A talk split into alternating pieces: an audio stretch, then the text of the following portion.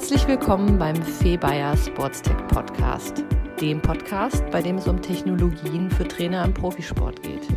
Hier werden Trainer sowie Experten und Hersteller von relevanten Sporttechnologien zu allgemeinen Fragestellungen, aktuellem Geschehen sowie Einzelthemen interviewt. Viel Spaß bei dieser Folge.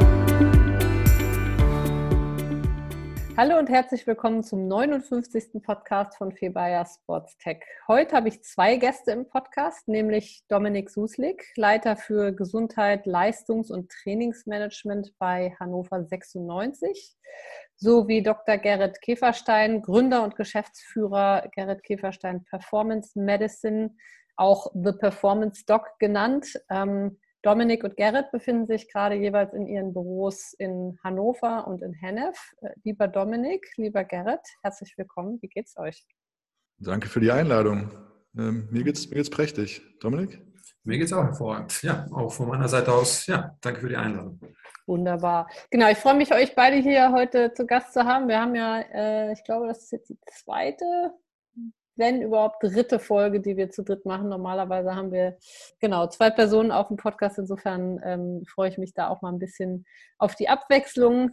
Und ähm, genau, wir hatten im Vorfeld, Dominik und ich, wir kennen uns auch schon seit längerer Zeit. Ähm, wir haben auch schon das ein oder andere Thema gehabt. Und heute wollen wir aber eben dediziert über, über euer gemeinsames Projekt hier gerne sprechen, ähm, das Immunsignaturprojekt das ähm, aus Gerrits Institut aus der Pandemie entstanden ist. Da gibt es Zusammenhänge mit, mit Metainflammationen. Und genau, bevor ich da jetzt inhaltlich schon einsteige, würde ich erstmal sagen, dass ihr das ganz grob mal vorstellt. Worum geht es bei dem Projekt? Ähm, was ist die Idee dahinter? Wie ist das entstanden?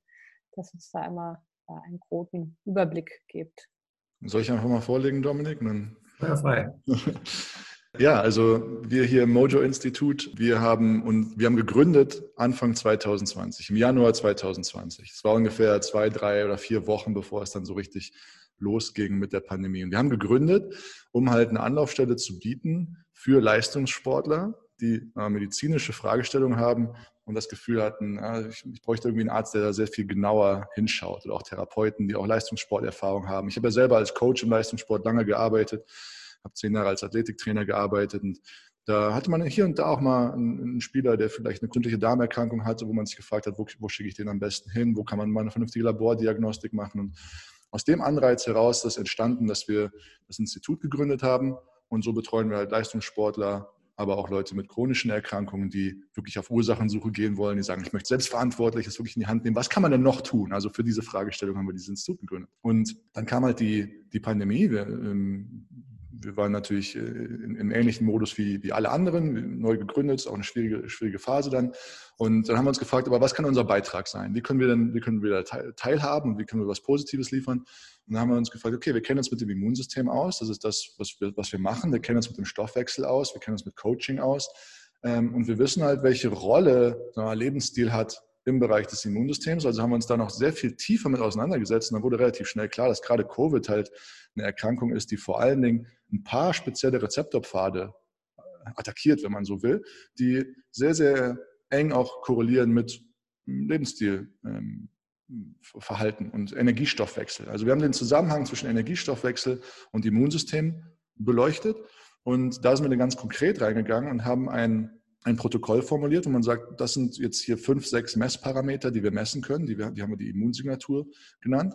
Und darüber kann man einerseits das individuelle Risiko für Covid abschätzen, für schwere Verläufe von Covid, aber auch für ähm, chronische Erkrankungen, weil da ist so die Schnittstelle zwischen Energiestoffwechsel und Immunsystem, die treffen sich genau in dem Bereich der Immunsignatur. Und dafür haben wir im Oktober halt ein Programm gestartet. Ich habe das Robert-Koch-Institut angerufen, habe das Programm vorgestellt und äh, zu dem Zeitpunkt war aber natürlich Fokus Impfung, Fokus Testungen auf die Bahn kriegen. Die hatten da nicht so die Ressourcen für. Aber wir haben das Thema dann von da aus einfach immer weitergeschoben und da Coaching natürlich ein wichtiger Teil davon ist, ähm, habe ich auch relativ früh den Dominik damit ins Boot geholt, der das Ding auch von Anfang an mitgeprägt hat. Ja. Ähm, du hast jetzt von sechs äh, Faktoren genannt. Ähm, kannst du die einmal auflisten, aufzählen?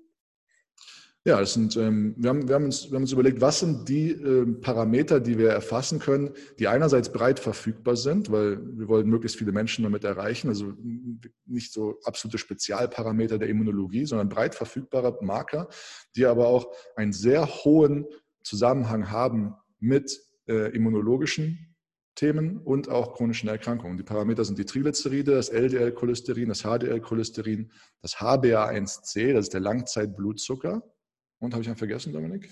Das sind die vier ähm, Labormarker und die, die Glucose, der Blutzucker. Das sind die fünf äh, Labormarker. Und dann haben wir noch äh, ein paar klinische Marker, wo Körpervermessungen durchgeführt werden. Ähm, und aus diesen Sachen können wir dann auch Rückschlüsse ziehen, wie es, wie es mit der Stoffwechsel- und der Immunstoffwechselsituation vor allem ausgeht. Also das große Feld, in dem wir uns da bewegen, ist das Feld des Immunmetabolismus. Das heißt, wie kommt das Immunsystem an Energie?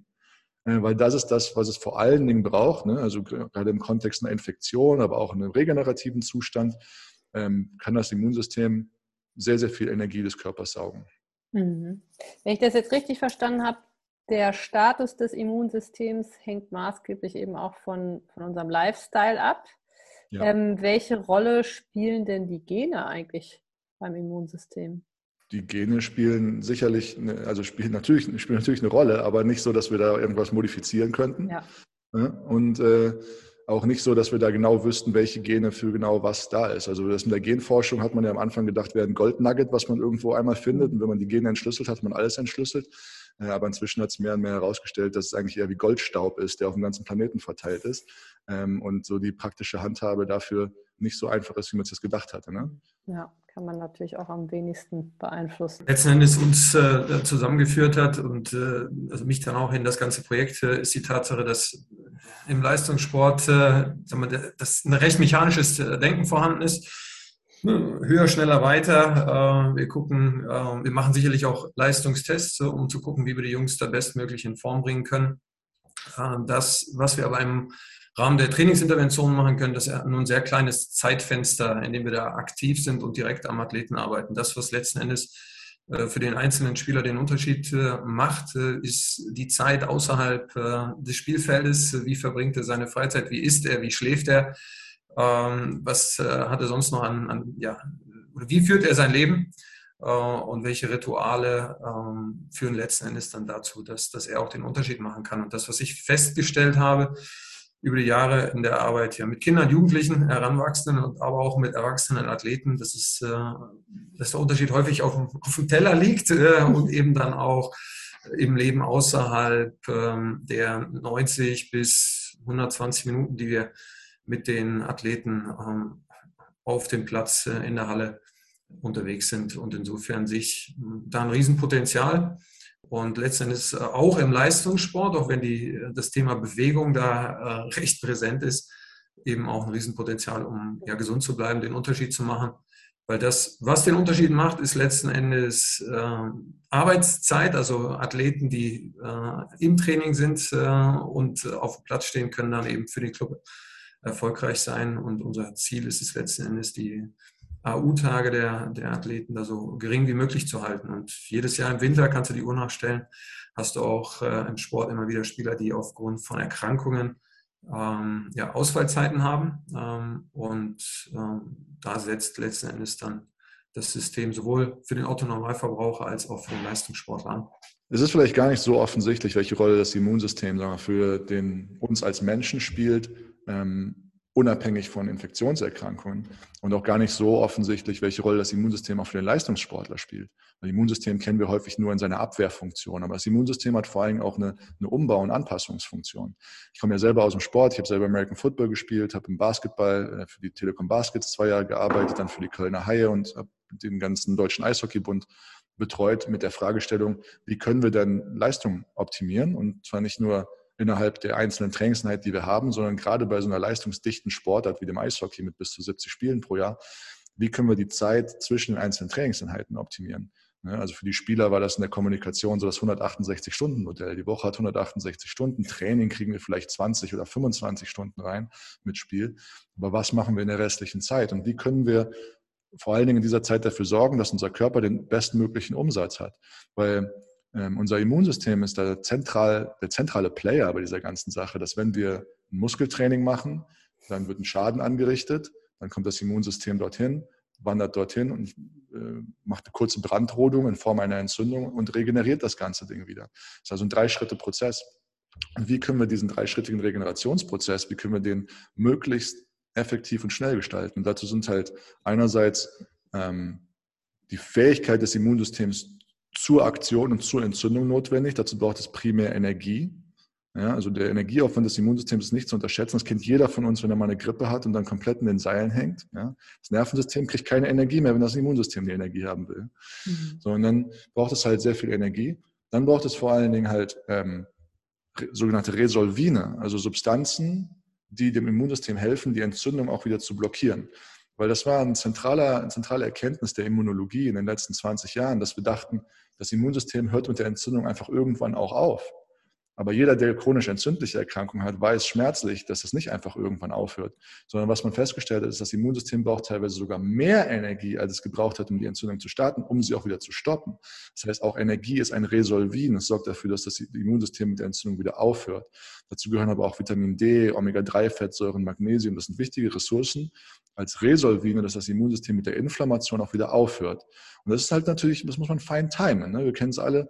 Eis hat einen schönen Vorteil, weil es uns den Muskelkater nimmt und wir wieder performen können, aber es nimmt uns auch ein bisschen die Anpassung. Und das findet auf immunologischer Ebene statt. Und da ist halt so die wichtige Schnittstelle vom Immunsystem auch in den Leistungssport, auch in Anpassungsprozesse von uns als Menschen. Und wir haben halt, genau mit dem Immunsignatur-Thema haben wir halt versucht, und ich denke, das haben wir auch ganz gut geschafft, innerhalb eines vierwöchigen Prozesses Leute richtig gut darin auszubilden, was diese Prozesse überhaupt macht. Was macht das Immunsystem auf Abwehrseite? Was macht es auf Anpassungsseite? Wo ringen diese beiden auch immer miteinander? Ja, und welche Ressourcen können wir denn im Immunsystem zur Verfügung stellen, dass es uns chronisch gesund macht? Anstatt chronisch krank. Jetzt habe ich mal zwei ähm, Fragen dazu. Die eine erstmal vorweg. Wie sieht ein Format aus, wie ihr dann das, die Immunsignatur beispielsweise im Profisport äh, anwendet, einsetzt? Also gibt es da, wie kann ich mir das vorstellen für, für eine Mannschaft zum Beispiel? Wie würde das Anwendung finden? Klassische Eingangsdiagnostik. Äh, äh, jedes Jahr, du hast die klassische sportmedizinische Diagnostik, äh, die sich dann letzten Endes um, um Parameter erweitern lässt, beziehungsweise äh, machen wir ohnehin mit, äh, mit den Mannschaften ein Blutbild. So, äh, die Auswahl der Parameter im Rahmen der Immunsignatur sind bewusst klein gehalten, um das Ganze eben auch für eine breite Masse an Menschen umsetzbar zu machen, zumal das Thema Labordiagnostik auch immer wieder ein monetärer Faktor ist, der sicherlich im Leistungssport ein bisschen einfacher umsetzbar ist, sodass ähm, so Faktoren wie von Gerrit angesprochen, Vitamin D, sicherlich dann auch äh, in, in so eine Diagnostik im Leistungssport standardmäßig mit reinfließen, sodass man da eben auch ähm, relativ früh erkennen kann, nicht nur wie sind die äh, Entzündungswerte äh, beziehungsweise Blutzucker, Blutfette, äh, sondern auch gucken kann, wie äh, ist die Substanz auf, auf Mikronährstoffebene. Und ähm, dann machst du das äh, je nach äh, Auffälligkeiten in gewissen Abständen. Bei uns ist es so, dass wir das äh, vierteljährlich platzieren, ähm, eben ähm, einen Recheck. Im Rahmen der Immunsignatur geht es eben darum, über einen vierwöchigen äh, Prozess, ähm, in Teilen begleitet dann eben durch äh, Internist äh, oder Hausarzt, ähm, Menschen systematisch und im engeren Turnus äh, hin zu einem gesünderen Stoffwechsel zu begleiten. Ähm, letzten Endes dann über ja, individualisierte Protokolle, die äh, an die äh, Messparameter, an die Biomarker ähm, anlehnen. Also dass mhm. jeder da an der Stelle ansetzen kann, wo er auch den größten Bedarf hat. Also ganz konkret, man macht die Blutdiagnostik, die kann man per Heimdiagnostik machen mit Fingerprick, zum Beispiel mit, mit, mit Firmen, die einem das Set nach Hause schicken. Ähm, auch deshalb haben wir so breit verfügbare Parameter gewählt.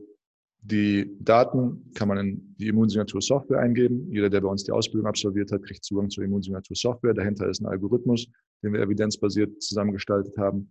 Und auf dieser Basis gibt es dann sofort einen Output, der dir sofort sagt, aus sechs verschiedenen Faktoren, welcher ist der, wo du mit sofort anfangen solltest. Wir können also so Themen wie Insulinresistenz darin identifizieren.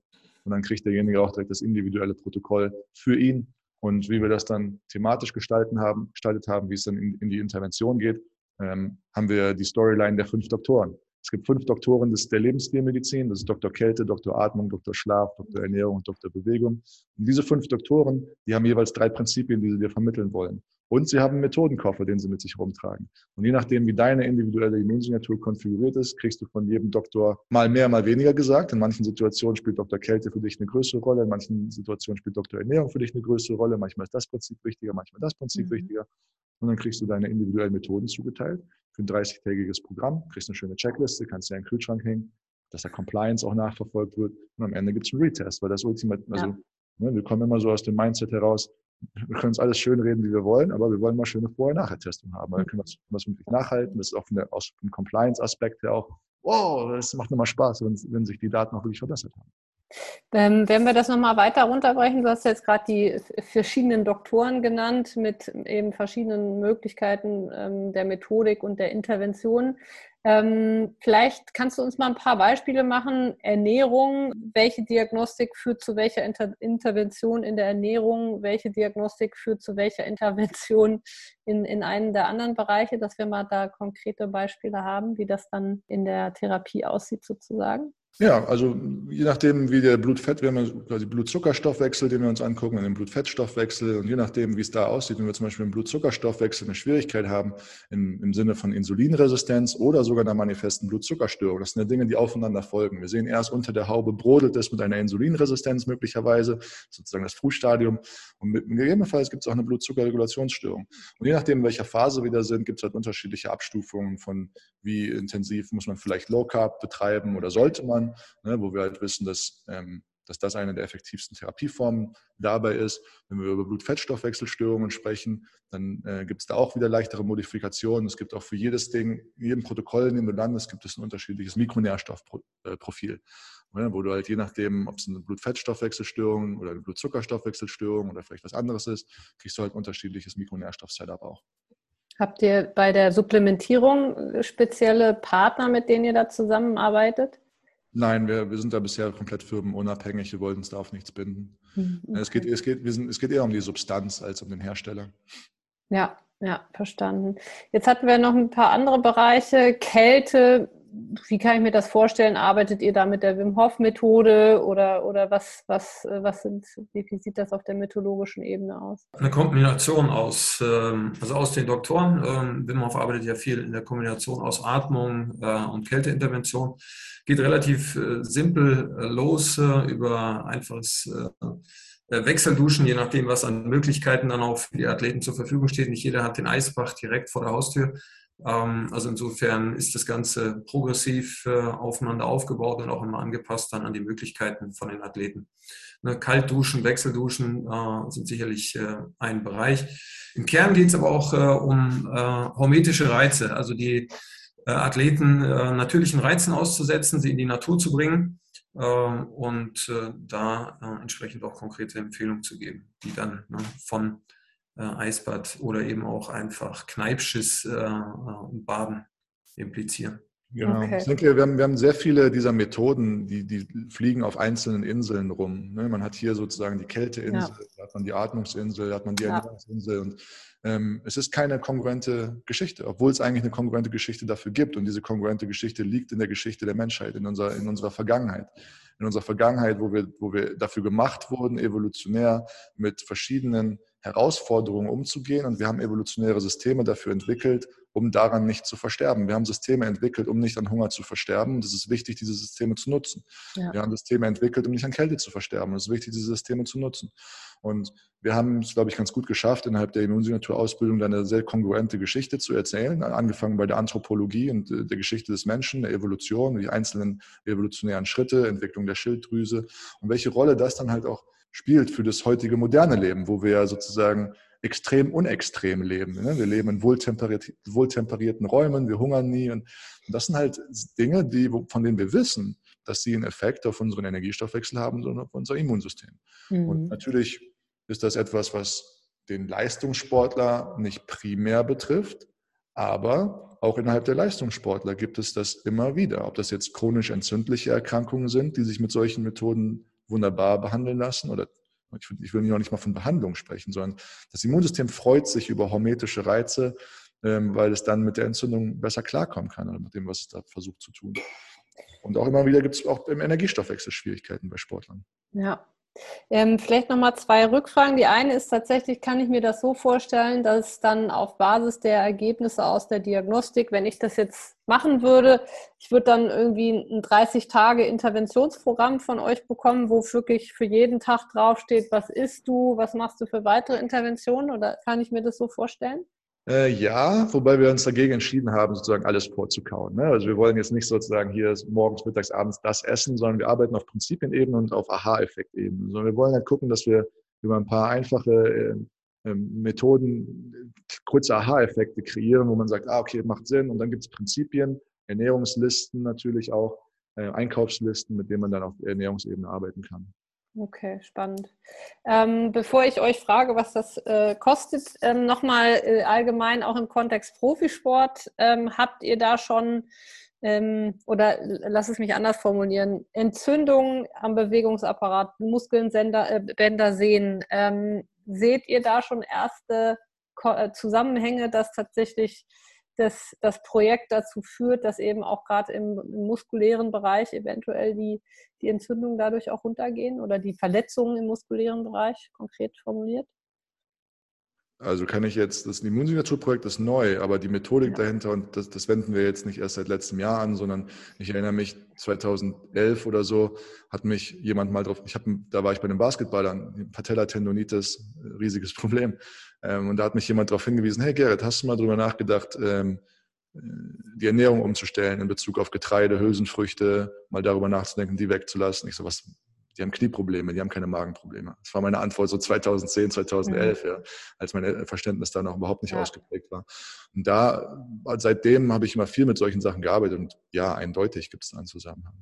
Mhm. Kann ich absolut bestätigen. Also das äh, Spannendste, was mir begegnet ist, war tatsächlich ein Spieler mit Atemnot. Äh, und äh, der erste Gedanke ist ja dann ne, zu gucken, okay, Atem, Atemwege, allgemein äh, Leistungsphysiologie. Ja, aber das, wo es festhing, war letzten Endes ein übermäßiger Fructosekonsum. Ja, der hat so viel Fructose gegessen, dass die Fructose angefangen hat zu gären und sich dann äh, so viel Druck aufgebaut hat, äh, dass ich eben, dass der Spieler nicht mehr äh, frei in der Lage war zu atmen. Und insofern sind mir da auch schon einige Phänomene in diesem Kontext Leistungsfähigkeit, Atmung äh, und äh, Essen begegnet äh, und dadurch dann eben auch mein meine Offenheit, äh, so diesem ganzheitlichen hm, ja. An Ansatz gegenüber gewachsen.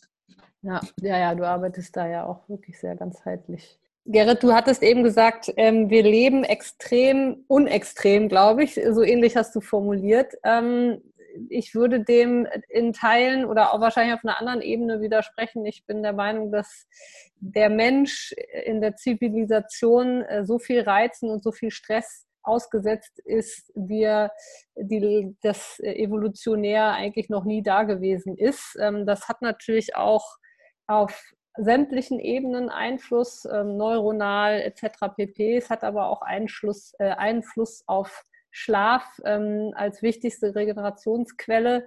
Ähm, nähert ihr euch auch ganz konkret dem Thema Stressmanagement, wo es ja eher um, ich sag mal, mentale äh, psychische Prozesse geht. Wie kann ich damit umgehen? Wie kann ich mich runterfahren? Wie kann ich mich regulieren? Wie kann ich sicherstellen, dass, der, die, dass die Erholung, die ich nachts im Schlaf bekomme, eben auch, ich sag mal, auf ein Maximum gesetzt ist. Ist das alles Teil der Immunsignatur oder wie kann ich mich, mir das in dem Kontext bei euch vorstellen? Ja, gehen wir, auch, gehen wir auch darauf ein. Also wir haben sehr viel mehr chronischen Stress ja. und sehr viel weniger akuten Stress. Und eine Lösung von chronischem Stress ist akuter Stress. Ähm, wir, wenn wir uns das eben auf der Ebene des Nervensystems angucken, dann reden wir über das Thema Stress und wir machen häufig den Fehler, dass wir sofort über das Kognitiv, den kognitiven Teil davon sprechen. Unser frontale Kortex ist ein Geschenk der Evolution, der sehr, sehr neu ist im Vergleich zu allem anderen, was da drunter liegt. Und Stress ähm, liegt auf, vielen, auf viel, viel tieferen Ebenen teilweise. Und unser Cortex, unser Denkhirn, versucht dann diesen Stress zu lösen, dreht sich dabei aber nur im Kreis und wir kommen niemals voran. Der Stress liegt, wenn wir es mal ganz einfach, es gibt viele verschiedene Modelle, das Nervensystem einfach runterzubrechen. Lass uns mal den Weg wählen, dass wir sagen, es gibt das reptilische Nervensystem, was schon die Krokodile hatten. Darüber liegend gibt es das anfängliche sozial-emotionale Nervensystem, das limbische System was dann auch schon Mäuse und, und, und Katzen und Hunde und dann darüber noch das neueste Geschenk der Natur, unser Denkhirn. Und der Stress liegt seltenst im Denkhirn. Das Denkhirn kann den Stress manchmal ganz gut kreieren, aber es kann ihn selten lösen. Der Stress liegt nämlich meistens im reptilischen Nervensystem oder im limbischen Nervensystem. Und da kommen wir nicht über das Denken und nicht über das Reden hin, sondern da kommen wir über akute Stressreize hin. Ähm, wir erleben es zum Beispiel sehr, sehr häufig, dass also Leute, die gestresst sind, bei uns im Institut, wenn wir denen mit, mit denen in die Eiseskälte reingehen, dann ist das eine Form von inneren Frieden, den sie danach, auch in den Tagen danach spüren, den sie über eine psychologische, eine psychologische Gesprächsführung niemals erreicht hätten. Das, das, sehen wir dauernd. Auch Atem, Atemübungen. Erst heute Morgen hatten wir eine Atemsession, 60 Minuten intensive Atemsession. Ähm, damit erreichen wir Ebenen des Nervensystems, die wir sonst nicht erreichen. Und das erklären wir auch in der Immunsignatur. Also Stress ist eine Inkohärenz auf Schwingungsebene. Und es, diese Methoden sind uralte Methoden, die schon immer dafür da waren, auch wieder Kohärenz in das Nervensystem reinzubekommen. Also das heißt, Kälte, ähm, wir haben übrigens auch äh, eine sehr, sehr spannende Studie uns jetzt angeschaut und wir haben auch mit dem Professor Dr. Bloch dazu gesprochen. Mein aktueller Kenntnisstand ist tatsächlich, dass diese gewünschten Effekte von Kälte nicht bei jedem funktionieren und auch nicht jeder dafür gemacht ist. Ich muss ganz ehrlich sagen, ich gehöre dazu. Ähm, ich versuche schon seit zehn Jahren äh, mal einfach mit der Wechseldusche anzufangen und ich kann mich einfach keinen einzigen Morgen dazu überwinden. Das heißt, können wir da noch mal ein bisschen stärker darauf eingehen, wenn, wenn wir wirklich sagen, okay, Kälte ist nicht für jeden das Mittel der Wahl. Ähm, was haben wir für andere Wege noch, ähm, um, ja, du hast es eben als inneren Frieden bezeichnet, Gerrit, was haben wir noch für andere Wege, dahin zu kommen? Es gibt letztendlich ja Menschen, die immer müde sind, äh, andere Leute äh, sind äh, eher äh, überdreht und je nachdem, äh, ja, wo die Leute starten, gilt es sie dann an, an dem Punkt auch abzuholen. Ein wichtiger Nerv äh, ist der Vagusnerv, wenn es darum geht, sich runter zu regulieren und zu entspannen.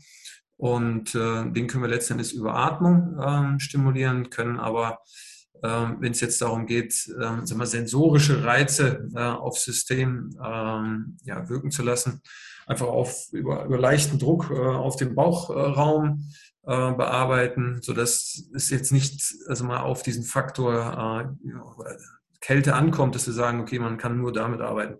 Was das Thema Schlafen angeht äh, und Regeneration über Nacht, ist das Thema Lichtregulation ein extrem wichtiges Thema ähm, also, und dann letztendlich auch eine, eine Option oder eine, eine Möglichkeit, äh, sich die Regeneration eben nicht über ein Kältebad oder Wechseldusche zu holen, sondern indem man sagt, okay, wir schalten abends äh, das Handy auf Flugmodus, äh, gucken, dass wir Elektrosmog reduzieren, gucken, dass wir nachts komplett äh, abdunkeln, äh, uns vom Schlafengehen wenig oder zumindest gefiltert dem Blaulicht aussetzen und am Morgen dann eben schnellstmöglich ans Sonnenlicht gehen. Also das wären so drei Faktoren, um das Thema Einschlafen, Durchschlafen und Aufstehen zu optimieren und darüber letzten Endes dann eben auch einen Einfluss auf die Regeneration, den Schlaf und auch auf das Nervensystem zu nehmen. Ja, ja praktiziere ich übrigens alles, was du aufgezählt hast.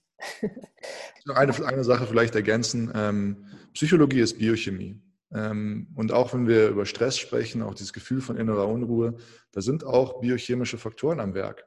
Und ähm, gerade wenn man von seinem eigenen Erleben hat, boah, ich habe mein Leben lang schon immer so ein Gefühl von innerer Unruhe. Und ich habe das Gefühl, ich muss immer stundenlang meditieren, um irgendwie auf ein gleiches Level zu kommen wie jemand anders. Und dann muss man vielleicht auch mal drüber nachdenken, ob, es das, ob das einen biochemischen Faktor hat. Es gibt zum Beispiel, jetzt können wir wieder gerne mal auf die Genebene mal kommen zum Beispiel. Es gibt ein Gen, das nennt sich das COMT-Gen, Katecholamethyltransferase.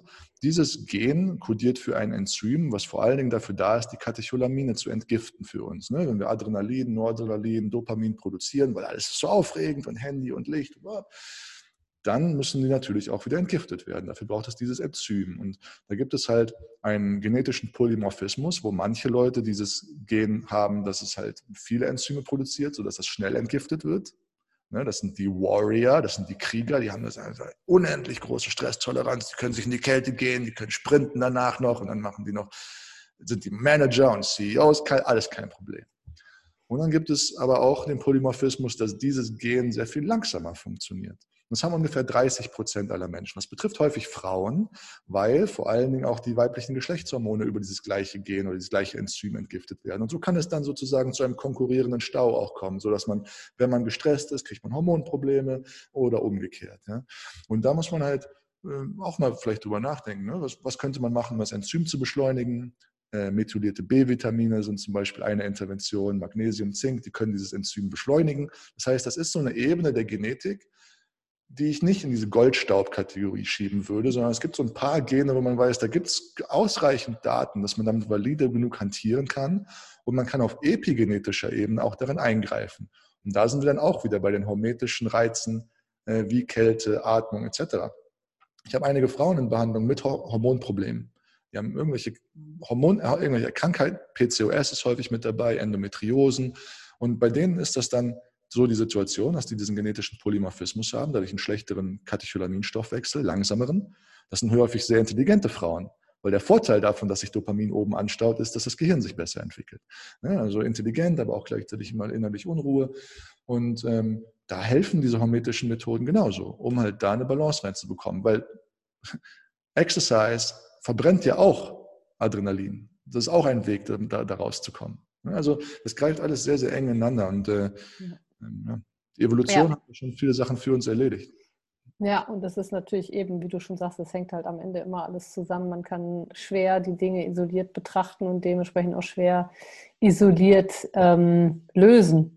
Ähm, worüber wir noch nicht gesprochen haben, was ich jetzt abschließend, bevor ich dann gerne auf das Thema Technologie zu sprechen kommen würde, Meditation in dem Kontext. Setzt ihr das ein ähm, oder wenn ja, wie setzt ihr das ein? Letztlich äh, im Kontext Atmung, ne? also ein äh, Prinzip äh, von Dr. Atmung ist es, die Atmung zu lenken, äh, sich voll und ganz, äh, sag ich mal, auf, auf den Moment der Atmung einzulassen. Äh, wir haben jetzt keine separate App dafür, die dazu anleitet, sondern letztendlich so kleine Atemsequenzen, Fokus dabei vor allen Dingen Atemverlängerung, eben um Parasympathikus zu aktivieren, die Leute äh, im Kontext Atmung runterzufahren, mehr bei sich ankommen zu lassen und äh, die Atmung bewusst äh, in ja, die verschiedenen Körperbereiche äh, zu lenken. Ne? Für die 2.0-Variante, die jetzt äh, Mitte November, Ende November rauskommen soll, haben wir noch einen Bodyscan mit eingebaut. Atmung, Muskulatur, Puls äh, als Bodyscan, dass man für sich selber auch das Thema Herzratenvariabilität erfahren kann, erleben kann und für sich selber so scannen kann. Wo stecke ich denn eigentlich gerade? Ein bisschen so wie das Kontostand checken. Das ist ein Fragebogen der Bodyscan oder wie kann ich mir den vorstellen? Nee, das ist eine Übung. Das ist eine Übung. Das ist eine Übung. Eine Aufmerksamkeitsübung, wo es darum geht, die Aufmerksamkeit gezielt durch verschiedene Areale des Körpers zu lenken und so dann ein Buch zu führen über das eigene vegetative Nervensystem. Verstanden, okay. Ähm, genau, das ist eigentlich gar keine schlechte Überleitung. Wir hatten, wenn ich da nochmal drauf zu sprechen kommen darf, äh, weil wir da ein paar angrenzende äh, Themen hatten mit dem Professor Dr. Bloch.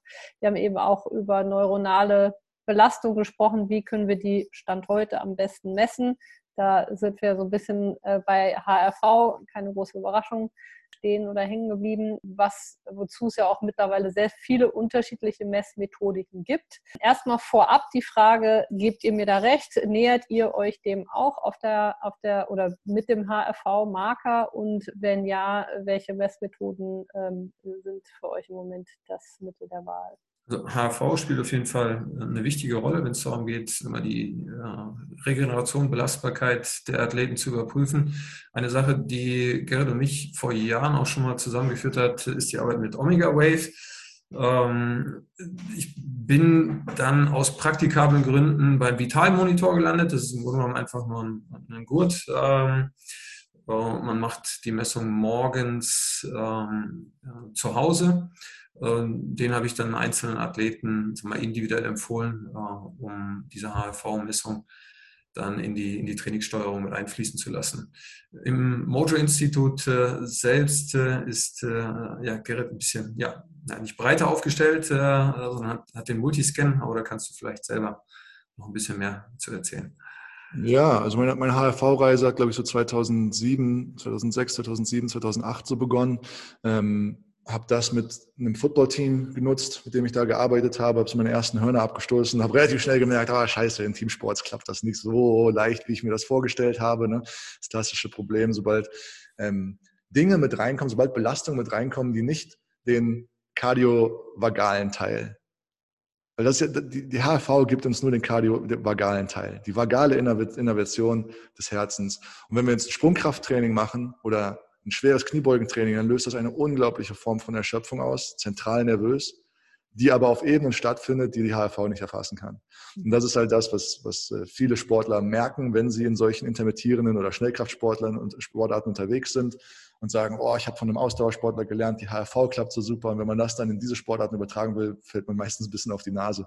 Deswegen äh, hat mir damals immer so ein Parameter gefehlt, mit dem wir auch diese High-Frequency-Fatigue erfassen können. Also Low-Frequency-Fatigue in einer gewissen Form können wir mit HRV erfassen vor allem wenn es den kardiovagalen Teil äh, betrifft. Aber High-Frequency-Fatigue, so dieses, das durch ein ein richtig krasses Sprint-Training oder ein Schnellkrafttraining, das kriegt die HRV nicht.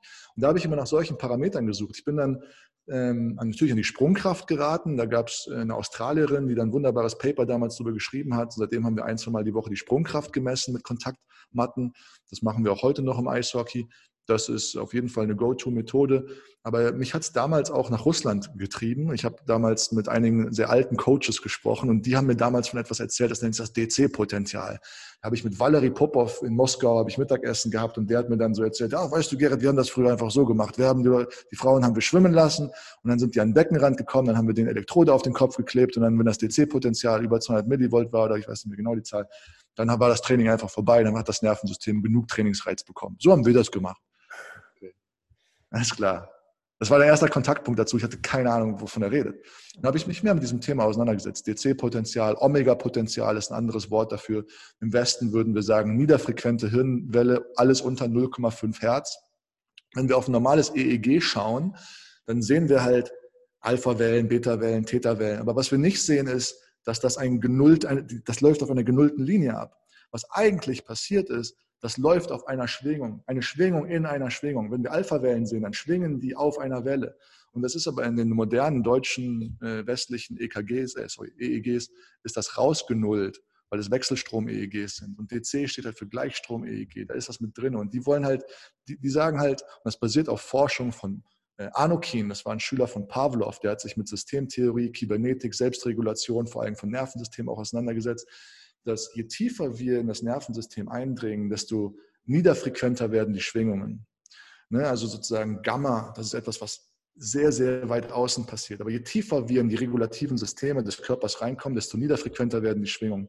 Und das äh, Omega-Potenzial, zumindest sagen das so die Russen, ähm, ist eins der regulativsten und tiefliegendsten äh, adaptiven Signale, die wir so aus dem Körper erfassen können. Da gibt es eine Forscherin, die heißt Frau Iliokina, ich weiß nicht, ob die schon, ob die noch lebt. Damals, äh, als ich da so ein bisschen tiefer drin war, da hat sie noch gelebt, hat in St. Petersburg ein Labor, da war die aber auch schon 88 Jahre alt. Und das hat, das hat die ihr Leben lang gemacht und natürlich immer nur Paper auf Russisch übersetzt. Also ganz schwieriges Feld. Ich habe meine erste Doktorarbeit versucht, darüber zu schreiben. Ich bin dann irgendwann in Freiburg beim Institut für Grenzfelder der Psychologie, glaube ich, so hieß das, gelandet, weil mir sonst keiner irgendwie helfen konnte, weil es kein Knowledge darüber gab, über dieses Feld. Und das ist halt die Technologie, die neben der HRV halt noch in Omega Wave drin steckt.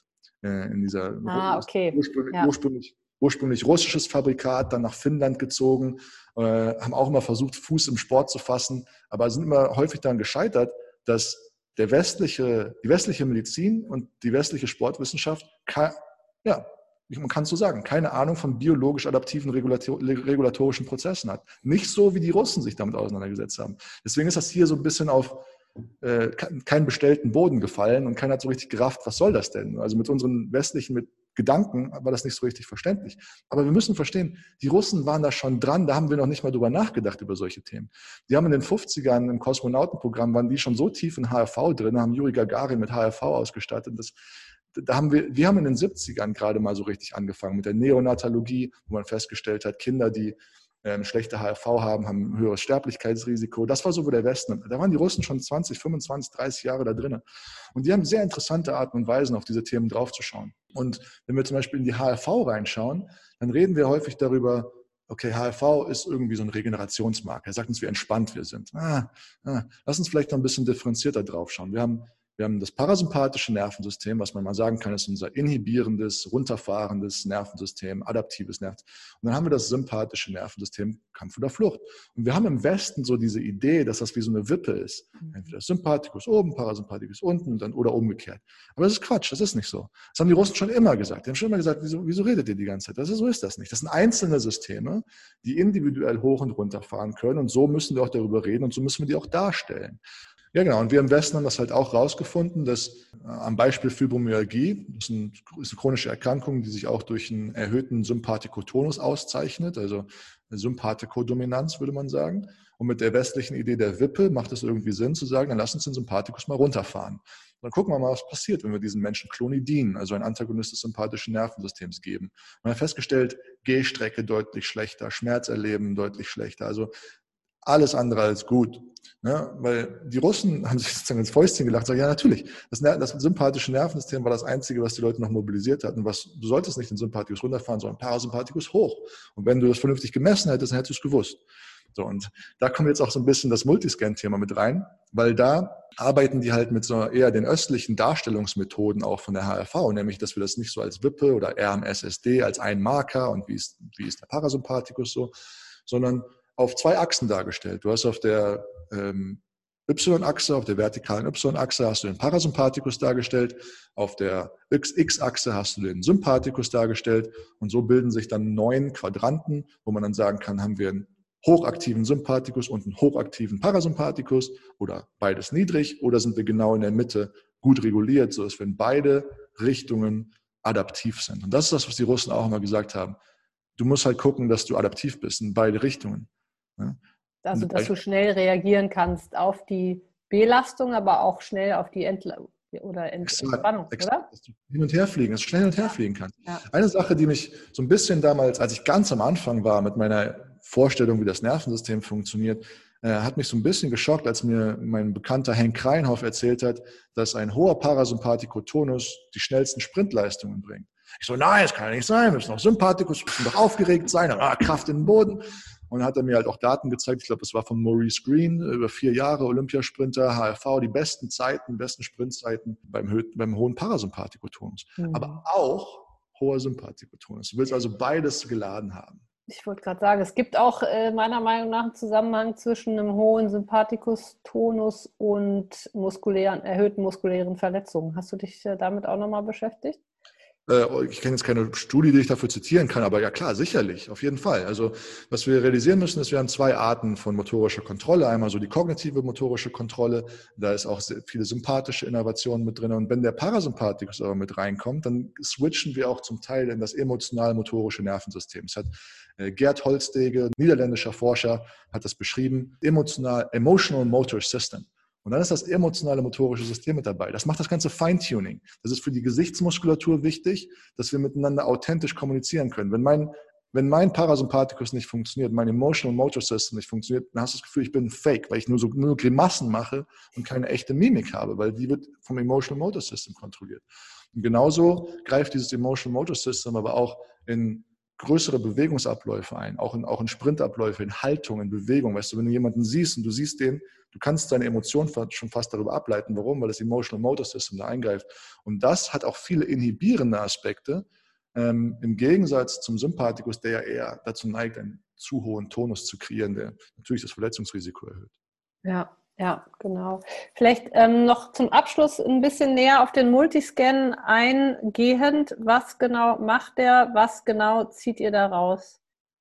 Ähm, Multiscan, Dominik, habt, ihr habt auch einen Multiscan inzwischen, oder? oder Wir haben ihn tatsächlich bisher nur geliehen, äh, in ja. Zusammenarbeit äh, mit einer vorherigen Firma All Out äh, Performance. Robert Mager ähm, ja. war bei uns zu Gast gibt das Ganze ja als stationäres System und äh, als mobiles System. Ja. Äh, tatsächlich, ähm, um bei dem Thema zu bleiben, äh, Sympathikus versus Parasympathikus, gucken wir, äh, welche Athleten eher überreguliert sind, äh, welche eher schlecht aus dem Quark kommen. Und das deckt sich meist dann auch mit dem subjektiven ähm, Empfinden der Trainer und auch der Athleten, äh, dass man das dann eben aus diesem Scan ja. ablesen kann. Wie genau sieht die Messung aus?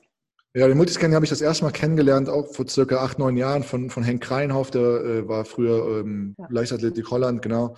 Ähm, ich habe es am Anfang für absoluten Bogus gehalten, das ganze Thema. Aber je mehr und mehr ich mich damit auseinandergesetzt habe und je mehr ich auch in der Praxis vor allem damit gelernt habe, in der Theorie verstehe ich das immer noch nicht alles, aber in der Praxis, je mehr ich mich in der Praxis damit auseinandergesetzt habe, desto mehr ist das Vertrauen gewachsen und ich habe mir das Gerät dann vor zwei, zweieinhalb Jahren irgendwann dann noch zugelegt und wir machen pro Woche bestimmt 20 Messungen. Ähm, und, äh, Wie sieht jetzt, die Messung aus? Genau, wir haben jetzt sehr, sehr viele äh, Daten einfach gesammelt. Die Messung ist eine ungefähr dreiminütige Messung. Du stehst mit den Füßen auf einer Platte, mit den Händen auf einer Platte und es werden verschiedene Technologien halt zusammengeführt. Einerseits hast du deinen Finger in einem ähm, Pulsoximeter, sodass da Sauerstoffsättigung gemessen wird, die Pulswelle, aber auch die Pulswellenverformung. Ne? Da wird dann geguckt, wie elastisch sind deine Gefäße, weil im besten Fall hast du eine kleine Reflexionskurve. Aus der Pulswelle wird dann auch die Herzratenvariabilität abgeleitet. Ähm, das ist sozusagen Technologie Nummer eins. Technologie Nummer zwei ist die Körper-Bioimpedanz-Methode, ähm, die auch im Westen sehr bekannt ist. Dann die galvanische Hautantwort, die ist im Westen nicht so sehr bekannt. Da haben die Russen sehr viel mehr mit rum experimentiert. Und dann haben wir noch ähm, eine Elektrode am Kopf, wo dann auch äh, galvanische Hautantwort mitgenommen wird, aber auch äh, Omega-Potenzial wohl. Und damit können wir uns dann verschiedene körperliche Systeme angucken. Also einerseits natürlich Nervensystem, Herzratenvariabilität, aber auch über die galvanische Hautantwort, wo es auch manchmal zu interessanten Differenzen kommt, wo die HRV der, im Rahmen des RMSSD, den wir im Westen immer benutzen, bis auf die Apple Watch steht, glaube ich, SDNN, normale Werte anzeigt, so grüne Werte, aber über die galvanische Hautantwort sehen wir halt schon eher ein Sympathik, Sympathikotonus, ein aktiviertes sympathisches Nervensystem. Und das hat uns die HRV dann nicht so richtig angezeigt. So, und dann ähm, können wir den Bereich Stoffwechsel uns auch angucken. Also ich kann damit screenen, Schilddrüsenfunktion, Insulinresistenz, Leptinresistenz, äh, Leberwerte, Adrenalin, Noradrenalin, Neurotransmitter, Elektrolyte, Magnesium. Das sind so Sachen, die ich damit screenen kann. Und ja, da kann man jetzt rauf und runter diskutieren, wie valide das ist. Ich kann ja nur aus der Praxis sagen, ich, ich validiere die meisten Sachen im Labor immer noch nach. Mhm. Da gibt es halt ein paar Sachen, denen traue ich mehr, ein paar Sachen, denen traue ich weniger. Im Bereich der Insulinresistenz zum Beispiel fast hundertprozentiges Vertrauen. Das bestätigt sich im Labor meistens genauso, wie ich es dann, wie dann auch da sehe verschiedenen Parameter, die er damit erfasst, dann jeweils nochmal im Labor überprüft. Ja, also vor allem, wenn es halt, wenn's halt relevant wird. Ne? Also ja. wenn, ich werde da keine Diagnose drauf verfassen und ich werde auch keine schwerwiegenden Therapien oder teure Therapien auf, der, auf dieser Basis machen. Das gucke ich mir immer noch im Labor zusätzlich an. Aber das Geile ist ja, es kommen ja zu uns kommen viele Leute von weiter weg. Und wenn ich, dann kommen die hierher, Labor abnehmen, zwei Wochen warten, bis die Spezialergebnisse da sind. Das ist ja alles irgendwie nicht so nice. Sondern hier vor Ort können wir dann relativ schnell mit einer dreiminütigen Messung und einer zehnminütigen Analyse relativ schnell in etwas reinstarten können dabei das Labor abnehmen und das dann sozusagen validieren, während der Klient schon wieder nach Hause fährt. Ja, ja. das ist natürlich gerade auch im Profisport relevant, wenn du, ja. äh, wenn die, die Messung als solches schnell durchführbar ist, aber du eben dann auch unmittelbar die Ergebnisse hast, das ist natürlich dann sehr anwenderfreundlich. Absolut. Und deswegen hat sich auch mein, ähm, mein, mein, mein, guter Freund und äh, Kumpel äh, damaliger Geschäftspartner Robert Mager, der, der hat meine alte Firma übernommen, das All Out Performance, und der hat sich auch dann Multiscan zugelegt, äh, allerdings die mobile Variante, so dass, weil der fährt immer von Team zu Team, die betreuen gerade drei Teams, und dann kann er alle paar Wochen die Spieler in den einzelnen Teams dort durchscannen und nutzt das dann immer auch als Basis für seinen Coaching-Prozess vor Ort. ja, wunderbar mit einbinden.